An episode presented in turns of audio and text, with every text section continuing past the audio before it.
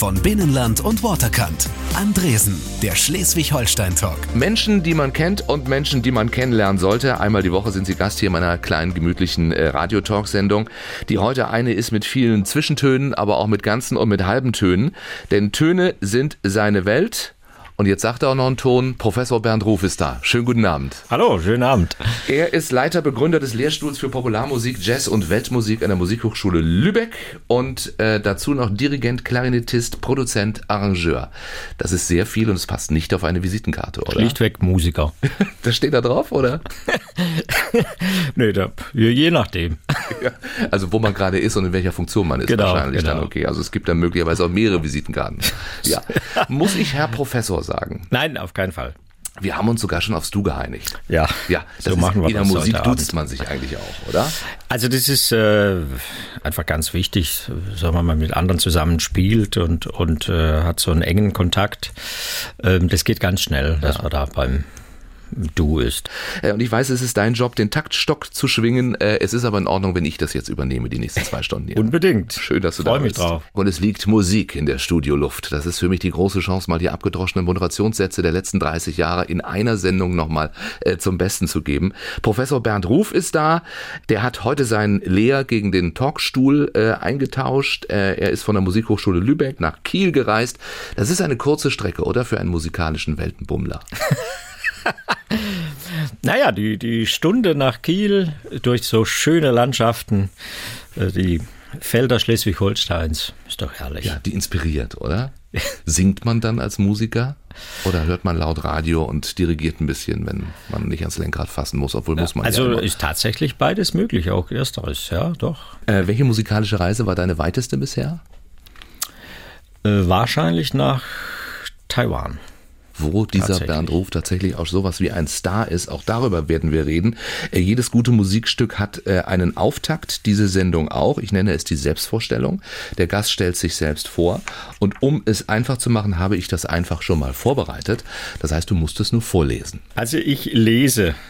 Äh, wäre mein Leben eine sich fortschreibende Sinfonie, dann hätte ich, Bernd Ruf, Mühe, mich ganz klassisch auf vier Sätze zu beschränken und für alle eine gemeinsame Bühne zu finden. Das klingt doch schon mal wie eine Ouvertüre.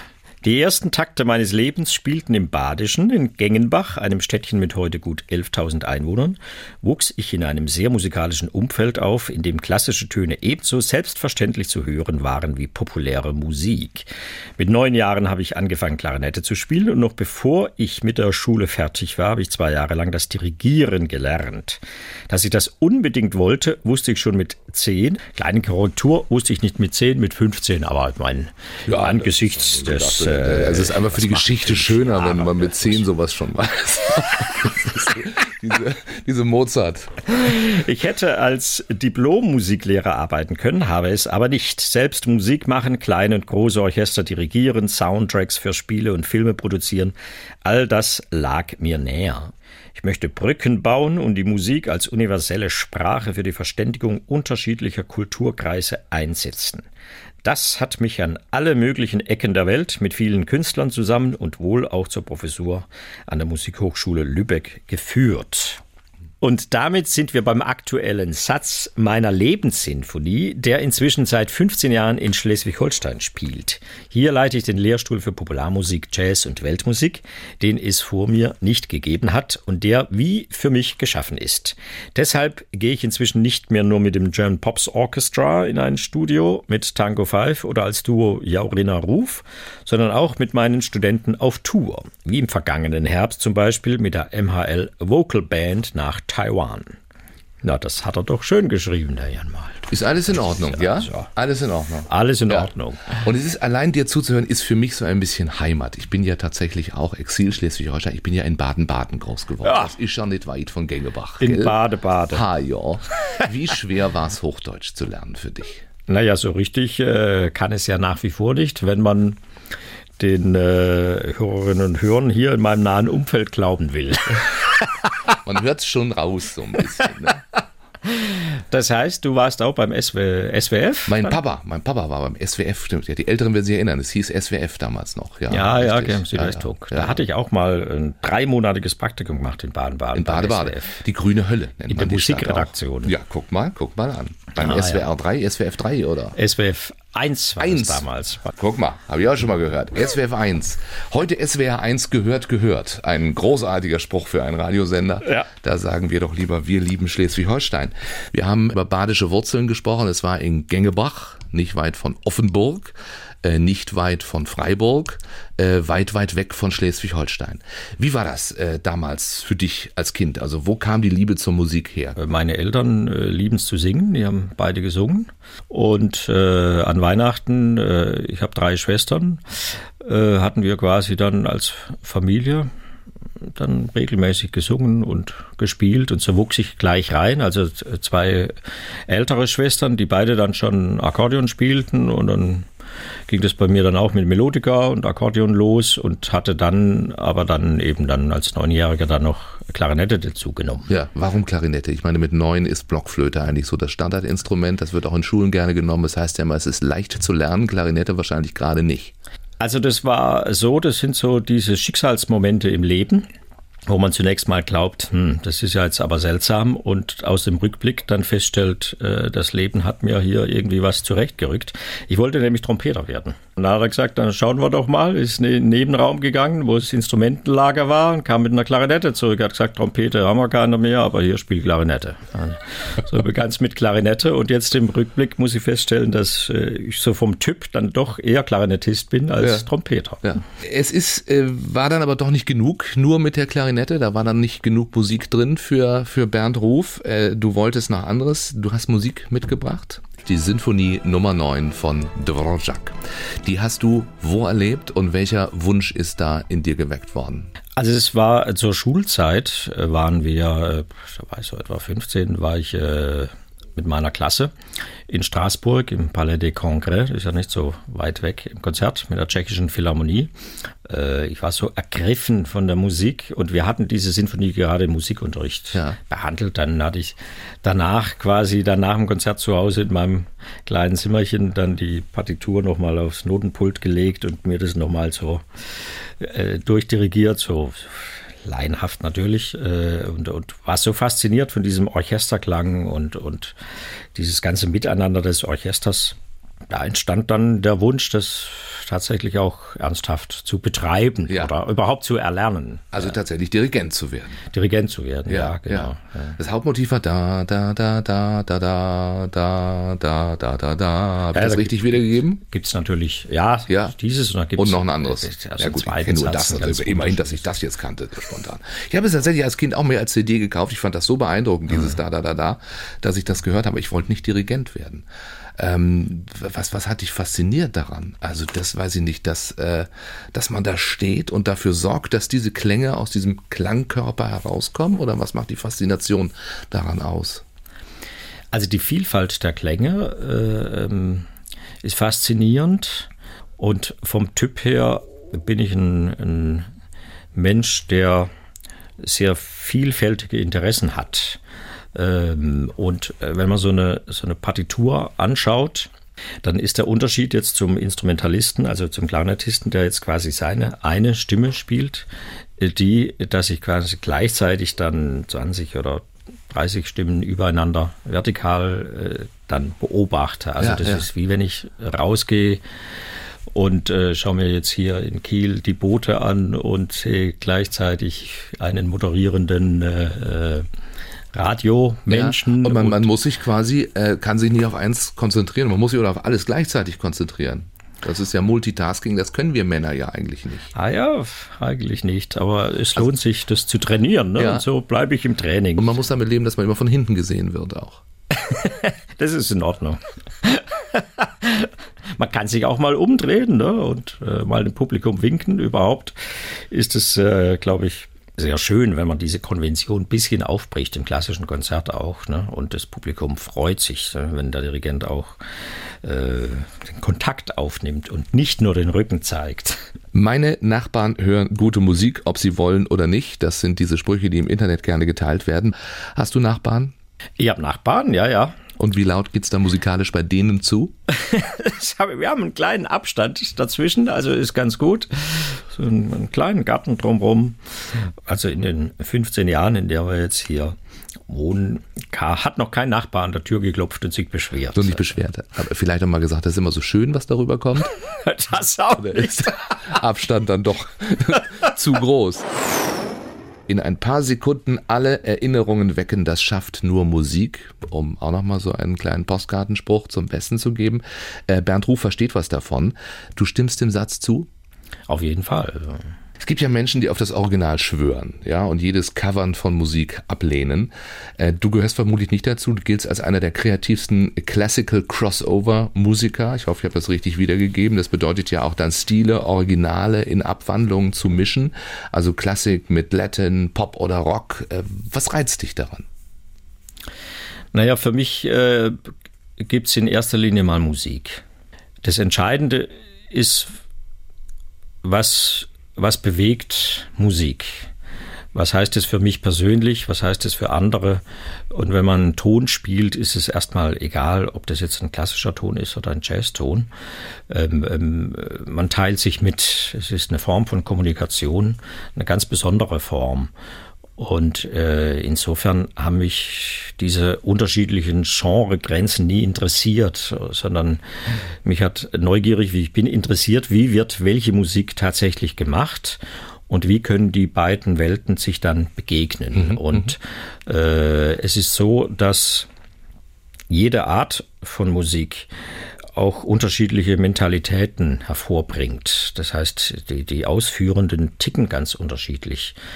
Und es ist dann ganz spannend zu erleben, wenn klassische Sinfonieorchestermusiker auf Jazzmusiker mhm. treffen mhm. oder Du meinst die, die Machenden und wahrscheinlich auch das Publikum tickt ja ganz und anders. Das Publikum wir haben ja alle was anders, vor Augen, wenn genau. wir wissen, so dass die Menschen, die in Sinfoniekonzert gehen, sind jetzt andere als die zu, weiß ich nicht, Joe Cocker früher gegangen sind. Genau. Ja. Also das ist dann wirklich eine Herausforderung, so die Menschen in, zusammenzubringen. Und zwar in dem, was sie beide lieben, nämlich Musik. Ja.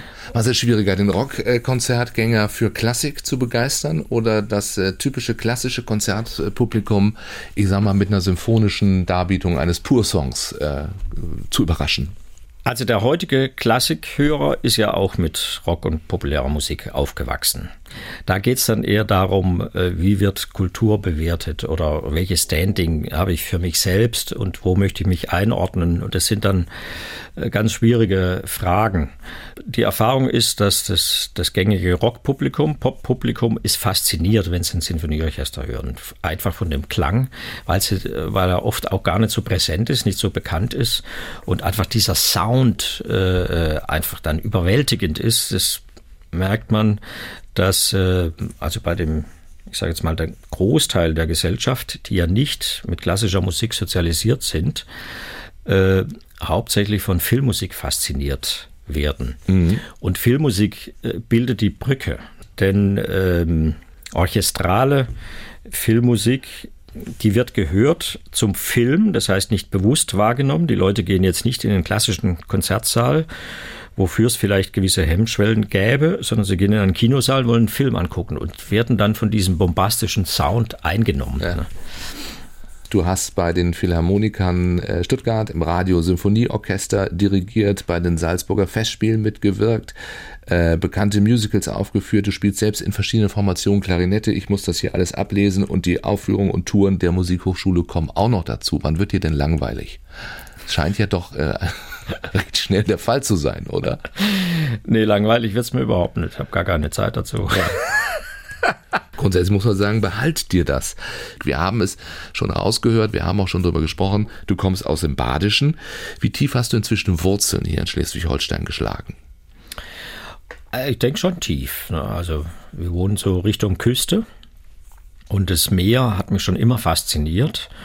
Und äh, deshalb hat es mich auch angezogen, da zu wohnen, also nicht in Lübeck, was die Lübecker überhaupt nicht verstehen können, dass jemand äh, da an die Küste zieht. Ähm, es ist eben ganz anders. Ne? Und wenn ich zurückkomme ins Badische, ins, in die hügelige Landschaft und äh, Gengbach ist ja am Fuße des Schwarzwalds, in den Schwarzwald reinfahrt, ist natürlich äh, auch faszinierend. Und äh, da ich so viel unterwegs bin als Musiker, habe ich festgestellt über die Zeit, es gibt so viele schöne Gegenden äh, und es hängt immer ein Stück weit damit zusammen, mit welchen Augen, dass man sie wahrnimmt und, und wie man gerade eben dann sich fühlt und sich darauf einlässt. Jetzt bist du Musiker und lehrender Professor. Hast du manchmal die Sorge, da deine eigene Konkurrenz auszubilden? Also geizt man dann vielleicht auch manchmal mit, mit Wissen? Überhaupt nicht, nee. Äh, denn das Wichtigste, was man als Lehrender äh, weitergeben kann, äh, ist der Ratschlag, dass jeder seinen eigenen Weg findet, ähm, seinen eigenen, als aus der Perspektive des Musikers gesprochen, seinen eigenen, seinen eigenen Sound findet. Und das ist sehr schön, das begleiten zu dürfen. Und es ist auch eine Ehre, eigentlich dann zu erarbeiten und zu helfen, äh, wo liegt eigentlich sozusagen von dem Studierenden äh, äh, dann wo liegen seine Stärken und, und in welche Richtung kann das gehen? Und da kann man eben hilfreich sein. Aber am, am Ende wird dann jeder so seinen eigenen Ton haben. Und wenn ich Klarinette spiele, habe ich meinen Ton. Und äh, das wird auch immer so ja. bleiben.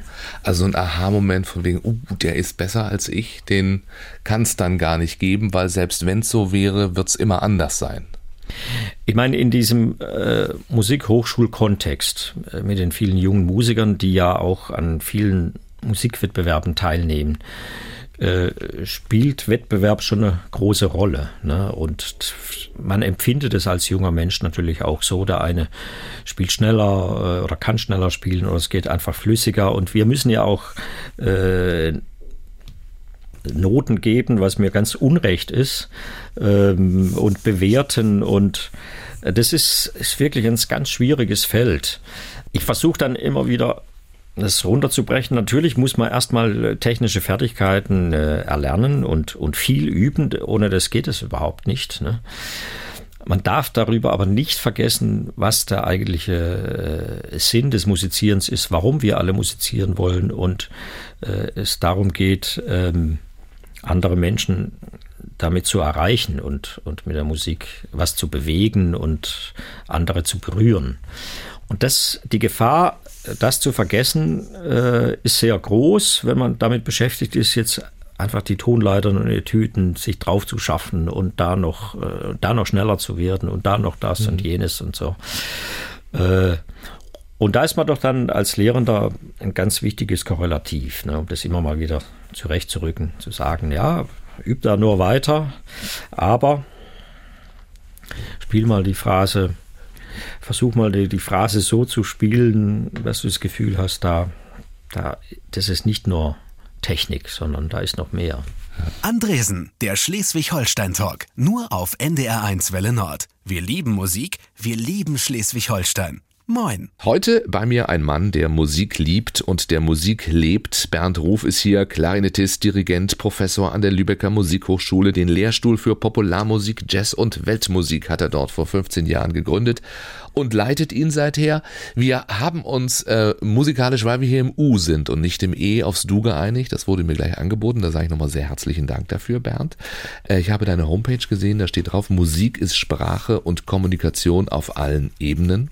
Vom einzelnen leisen Ton bis zur dichten, kraftstrotzenden Klangfläche nimmt uns ihre Energie gefangen, zieht uns in ihren Bann und wir erliegen ihrem meist unerklärlichen Zauber. Sind das deine Worte? Ja. Das sind schöne Worte. Der Engländer würde wahrscheinlich sagen, Music is the strongest form of magic. Habe ich auch mal irgendwo gelesen. Kannst du sagen, welcher Musikmoment für dich besonders magisch war? Das kann ich gar nicht so, so festmachen. Ähm, es gibt immer wieder Situationen, wo man es schafft, äh, ähnlich wie in einer Meditation, alles auszublenden und einfach, einfach dieses Gefühl zu haben, so ganz drin zu sein. Hast du das jetzt aufgeschrieben? Ja, nur als Stichwort. Hast du jetzt Christa Burke aufgeschrieben? Genau. Du standst mit ihm auf der Bühne, bist aber eher zufällig dahin gekommen. ja, ja, das so quasi als Einspringer.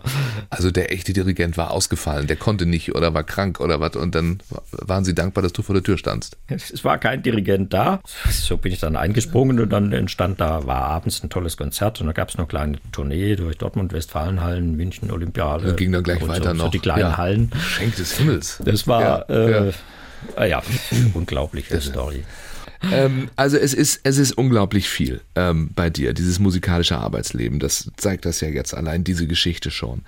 Ähm, Gibt es eine Musikrichtung, die du überhaupt nicht magst? Ja. Fällt mir jetzt spontan erstmal nicht ein, müsste jetzt drüber nachdenken, weil die Neugierde ist, ist einfach so groß. Dann auch, selbst wenn ich jetzt etwas nicht mögen könnte, dann ein bisschen tiefer reinzuhören äh, und wenn man das tut, entdeckt man plötzlich die Schönheiten. Und äh, man wird in jedem musikalischen Stück Schönheiten entdecken. Auf die eine oder andere Weise schon, ja. Also ich meine, wenn man jetzt äh, ähm, so Heavy Metal nähme, ne, was zunächst mal sehr laut daherkommen könnte mit so einer metallischen Elektroklangwand, ne, äh, dann ist vielleicht, geht es vielleicht um die Energie, die, die da freigesetzt wird, ne, die dann plötzlich was, was auslösen kann. Kannst du als äh, ja nun Musiktheoretiker, als jemand, der das lehrt, erklären, was einen Titel zum Ohrwurm macht? Also wenn ich es genau erklären könnte, äh, dann hätte ich natürlich schon viele Hits geschrieben. Also es wird immer ein Geheimnis bleiben. Äh, du warst auch mit, ich möchte sie nennen, Ohrwurmzüchtern unterwegs in der Arena auf Schalke. Äh, pur damals mit dem German Pops Orchestra. Äh, 70.000 Menschen tatsächlich dort und für dich ein, ein ganz erhebendes Gefühl, ähm, dass man ja so als Dirigent auch in einem Konzertsaal nicht kennt. Ne? Also im normalen Konzertsaal äh, nicht, ne, weil so ein Konzertsaal in der Größe habe ich dann erst wieder in Taiwan erleben dürfen. Gänsehaut dann eben auch für den Dirigenten tatsächlich, mhm. weil diese Menschen mitgesungen haben, weil du die Faszination von den Menschen richtig spüren konntest oben auf der Bühne? Man spürt es auch physisch, ne? also die, die Energie einfach, das, das, die da freigesetzt wird von den vielen Menschen. Das ist schon was Besonderes. Ja. Also wenn so viele Menschen zusammenkommen, egal ob das jetzt ein Fußballspiel ist oder ein Musikereignis und gemeinsam dann äh, so ein Erlebnis haben, dann hat man als Ausführender natürlich auch eine unglaubliche Verantwortung. Denn gerade in unserer Geschichte wissen wir ja, wie manipulierbar Menschen auch sind und wie bewegbar Massen dann plötzlich werden, ne, wenn man sie zu, zum gemeinsamen Marschieren bringt, zum gemeinsamen ja, ja.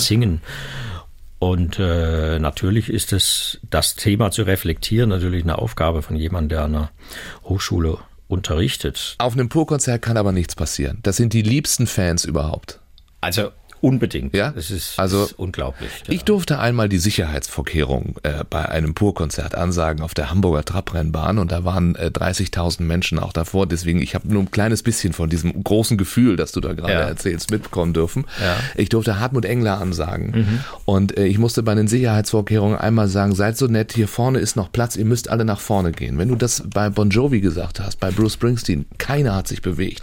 Aber wenn du beim Purkonzert sagst, ihr müsst jetzt alle mal nach vorne gehen, der Hartmut möchte das, dann machen die das alle. Das war für mich ein, mein bewegender Moment ja. bei einem Purkonzert. Ja, Und dann ist Hartmut Engler über mir äh, nach vorne geflogen und ich durfte nach Hause gehen. Aber es war tatsächlich, es sind die liebsten und tollsten Fans, die ich je erleben durfte auf irgendeiner Veranstaltung. Und es geht weiter im Takt noch so eine kleine Musikformulierung hier, die man damals schon im frühen Radio gerne verwendet hat. Im Takt in diesem Talk mit Professor Bernd Ruf von der Lübecker Musikhochschule, für den es ja von Lübeck aus immer wieder auf Reisen geht, weltweit und einmal im Jahr auch nach Halle an der Saale. Das ist jetzt nicht so weit, aber das ist dann doch was Besonderes. Äh, du machst dort Bridges to Classic äh, und da wird immer ein Überraschungsgast dabei sein. Genau, das, äh, die Kombination ist quasi sinfonischer äh, originaler Händel in Kombination mit Symphonic Rock. Und äh, da haben wir Rock-Legenden zu Gast in jedem Jahr. Äh, Wer war schon da jemand alles? anders und, ähm, und da gab es natürlich äh, ganz tolle Begegnungen. Ähm, ein Idol ähm, war und ist John Lord, Grand Seigneur sozusagen des englischen Rocks, ne, der Keyboarder von Deep Purple. Ja, er war da mit seiner Hammond B3 Orgel und äh, dann hatten wir eben seine Stücke gespielt und äh, ja, das ja, war sehr imposant. Da, hört man gleich raus, dass dich das besonders beeindruckt hat. Offenbar mehr als Roger Hodgson von Supertramp zum Beispiel. Nee, Roger Hodgson genauso. Also okay. unglaublich charismatischer Mensch. Ja, Ian Anderson, Jethro Tull. Äh, Ian Anderson ist ein bisschen schwieriger so in seinem Umgang. Maggie Riley. Maggie Riley, ganz nette Frau, ja. Ist ganz tolle Sängerin. Paul Carrick, Mike and the Mechanics. Ah, das ist ein Urmusiker. Also der, bei dem, er spielt ja auch jedes Instrument und, und also man spürt einfach so das Musikersein. Ja. Roger Chapman. Roger Chapman ist ein Urvieh. Der hat erstmal sein Mikrofon nach dem ersten Song in die Luft geschmissen und der Tontechniker bekam danach ganz feuchte Augen. Aber es ging weiter.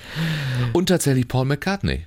Paul McCartney, das ist, ist in einer anderen Liga, ist einfach eine andere Welt. Ne? Äh, weil die, was mit den Beatles geschehen ist in den 60er Jahren, innerhalb von zehn Jahren bildet eigentlich eine, eine, ein ganzes Jahrhundert ab ne? Äh, an Musikentwicklung. Wie die angefangen haben, Rockmusik, Bluesmusik äh, zu covern und dann so Mainstream-Musik zu machen, Beat-Musik äh, zu erfinden und so ganz in dieser Welle zu sein und dann da rauszugehen und, und äh, in der Zeit, wo sie gar nicht mehr live aufgetreten sind, nur noch im Studio gearbeitet haben, ganz äh, moderne, für die damalige Zeit Geschichten zu machen und äh, überhaupt ein Konzeptalbum mit Sgt. Pepper dann zu entwerfen und diese, das ist enorm. Das heißt, da war eigentlich schon Geschichte und man glaubt gar nicht, dass so jemand noch, noch weiterhin wirkt, was er ja tatsächlich immer ja, noch tut. Ja. Und dann kam es 2005, gab es eine Benefizskala, äh, damals Adapt a Minefield, äh, unter der Schirmherrschaft von seiner damaligen Frau, Heather Mills McCartney.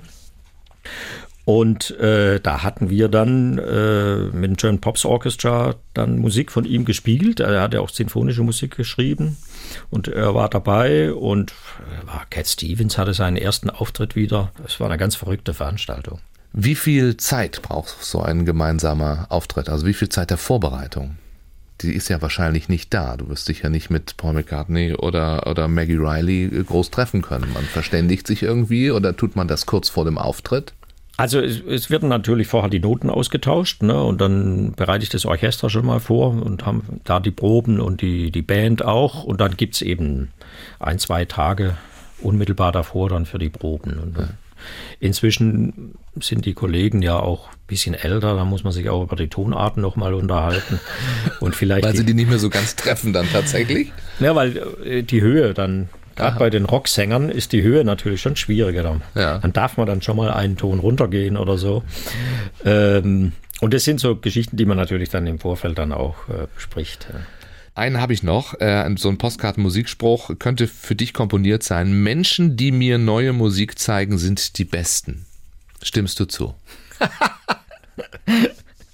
Die besten weiß ich jetzt nicht. Ähm, es ist jetzt nicht alles automatisch das Beste, was jetzt neu ist. Äh, aber neugierig macht mich das auf jeden Fall. Ja, welche Menschen haben dir neue Musik gezeigt?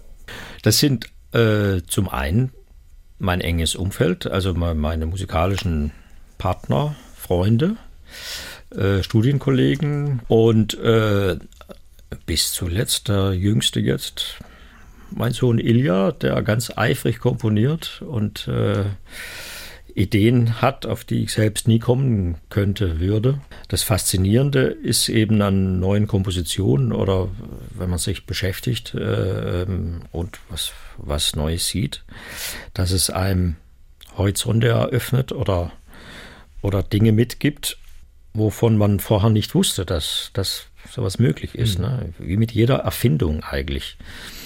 Glaube ich. Hier ist NDR 1 Welle Nord und bei mir ist Bernd Ruf, Professor für Popularmusik, Jazz und Weltmusik an der Lübecker Musikhochschule. Da geht so viel Sendezeit flöten, allein deine ganzen Titel erstmal hier zu erwähnen. Ähm, und deiner Professur und Profession entsprechend tanzt du auf vielen Hochzeiten, um es mal so zu nennen, also über äh, musikalische Grenzen hinweg, Oper, Jazz, Latin, Pop, Rock, Classic, dir ist da gar nichts fremd.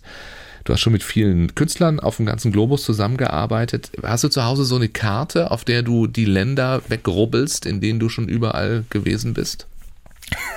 Also meine Frau ist Reisejournalistin, die hat so eine Karte tatsächlich. Aber das ist ja dann vielleicht ähnlich. Also ich hatte tatsächlich früher mal eine Deutschlandkarte und habe so begonnen, so die, so die Pins, Orte in Deutschland so anzupinnen. Das habe ich dann bald aufgegeben. Ja, aber die Weltkarte hängt noch nicht. Ich meine, ist ja einiges zusammengekommen, oder? Ja, doch. Ja. Du warst beim Philharmonischen Orchester äh, in Ungarn, in Rumänien, bei Zweien, ne? in Polen, in Kroatien. Und jetzt gehen wir ganz weit nach rechts auf der Karte nach Taiwan. Mhm. Da sollst du tatsächlich sowas wie ein Star sein. Warum? Man erkennt mich da an meiner Frisur. ja, die sehr, da haben wir noch gar nicht drüber gesprochen, das ist ja Radio, die sehr beeindruckend ist. Also der hat auch sowas Dirigentenmäßiges. Oben nicht mehr viele Haare, eigentlich gar keine. Dafür aber an den Seiten noch sehr lang und wallend. Das heißt, wenn du den Taktstock äh, schlägst und äh, dich rhythmisch bewegst, dann wackelt auch immer das Haar mit. Ich sehe es ja leider nicht. Oder zum ja. Glück. Es gibt schöne Videos. Schauen Sie sich das an. Bernd ruft bei YouTube. Das sind wirklich sehr eindrucksvolle äh, äh, Videos auch, wie du da stehst. Nee, es ist so eine, so eine Künstler-Dirigentenfrisur tatsächlich. Und, äh, aber das wird ja nicht der einzige Grund sein, dass die Taiwanesen sagen, ach guck mal, der hat eine komische Frisur. So komisch ist sie ja gar nicht. Was, was ist der wahre Grund? Also die Story ist sie, dass ich im Herbst 2014 einen Anruf bekam äh, aus Taiwan ob ich mir vorstellen könnte, mit einer Band ein Orchesteralbum aufzunehmen in, in Deutschland. Und äh, dann äh, hat sich herausgestellt, dass diese Band äh, die Number One Band in Taiwan ist, nämlich Soda Green oder wie die Taiwanesen sagen, Sudalü. Und äh, dass sie gerade einen größeren Albenzyklus erarbeiten mit vier Alben ja. in verschiedenen äh, Metropolen aufgenommen, in Taipei und London und äh, Peking. Und das Winteralbum sollte mit Orchester aufgrund der europäischen Orchestertradition eben in Berlin sein. Und äh, dann saßen sie da mit Tränen im Regieraum und, und waren ganz ergriffen von diesen Aufnahmen und vom Orchesterklang. Da hatten wir es ja vorher schon mal, ne, was so ein Orchester auslösen kann. So, und dann sagte mir der Will, also wir müssen das live spielen in Taipei. Da sage ich, ja gut, können wir machen. Mit welchem Orchester? Ja, mit deinem Orchester. Sag ich, also mit 60 Leuten da? Ja, mit 60 Leuten. Ja, ja. Okay. Und so hatten wir dann im Dezember 2015 drei ausverkaufte Konzerte äh, da in der Taipei Arena, also so wie O2 Arena oder, oder so. Ähm, dann eben mit Soda Green und äh, German Pops Orchestra. Und das war ein unglaubliches Erlebnis. Ja, Soda Green ist wahrscheinlich, du hast gesagt, Nummer eins, sowas wie hierzulande äh, Silbermond oder äh, wahrscheinlich noch höher. So wie hier Grönemeyer. Grönemeyer, okay. Also jeder kennt Soda Green, jeder liebt Soda Green und kennt jetzt Bernd Ruf und sein Orchester. Und wir kommen jetzt äh, zum Allegro dieser Talk-Komposition, die Schnellfragerunde. Ähm, Professor Bernd Ruf ist bei mir, Professor für was ist es denn offiziell für Musik, für Popkultur, für Jazz, für, also was würdest du jetzt sagen? Ich bin Professor. Man kann auch sagen, für außerklassische Musik. Für außerklassisch, außerirdisch gute, außerklassische Musik. Äh, also, kurze Fragen, schnelle, kurze, lebhafte, spontane Antworten. Das wäre schön. Ich darf einzählen, kann ich gar nicht. Ich bin sowas von unmusikalisch. Ich zähle nicht ein, es geht einfach los. Schlager oder Schostakowitsch? Schlager. Ach, Beethoven oder Beach Boys? Beethoven. Also doch nicht nur außerklassische Musik. Wenn ich tanze, dann singe ich. Ist das so? Dazu. Ja. äh, bei diesem Projekt möchte ich die erste Geige, hätte ich fast gesagt, in deinem Fall die erste Klarinette spielen. Hm. Beethoven-Sinfonie. Stille genieße ich, wenn ich ganz für mich alleine bin. Schiefe Töne sind für mich. Inspirierend. Ist das tatsächlich so? Ja. Also als Experte nicht so, dass die Zehennägel sich aufrollen. so Moment. ne, da kann eine neue Idee daraus entstehen. Ah, okay. Und äh, ist ja so ein Lebensspruch, ne? Das Scheitern gehört zwingend dazu, aber im, im, im, Scheitern oder wenn man jetzt schiefe Töne als Scheitern interpretieren wollen würde, ähm, äh, dann öffnen sich da ganz neue Türen vielleicht. Ne? Etwas, woran ich jetzt zunächst nicht dachte. Ich sehe das neu, wenn ich äh, meinen Kindern beim Musikunterricht zuhöre. Am Lehren liebe ich. Den äh, Kontakt und die Kommunikation zu den Menschen. Das sagen meine Studenten über mich. Oh je, oh, da, da musst du selbst fragen. Ich hoffe, sie sagen nicht nur oh je. Mit dieser Musik stehe ich morgens auf. Stille. Erstmal Ruhe, okay. Als Schlaflied höre ich. Auch Stille. Also Stille. Mein Lieblingsplatz rund um Lübeck ist. Holzentorhalle. Holzentor. An meine badische Herkunft erinnert mich.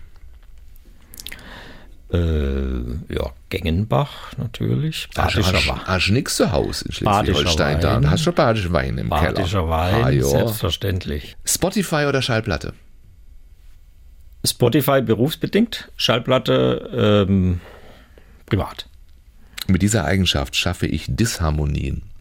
Manchmal lange zu ruhig zu bleiben.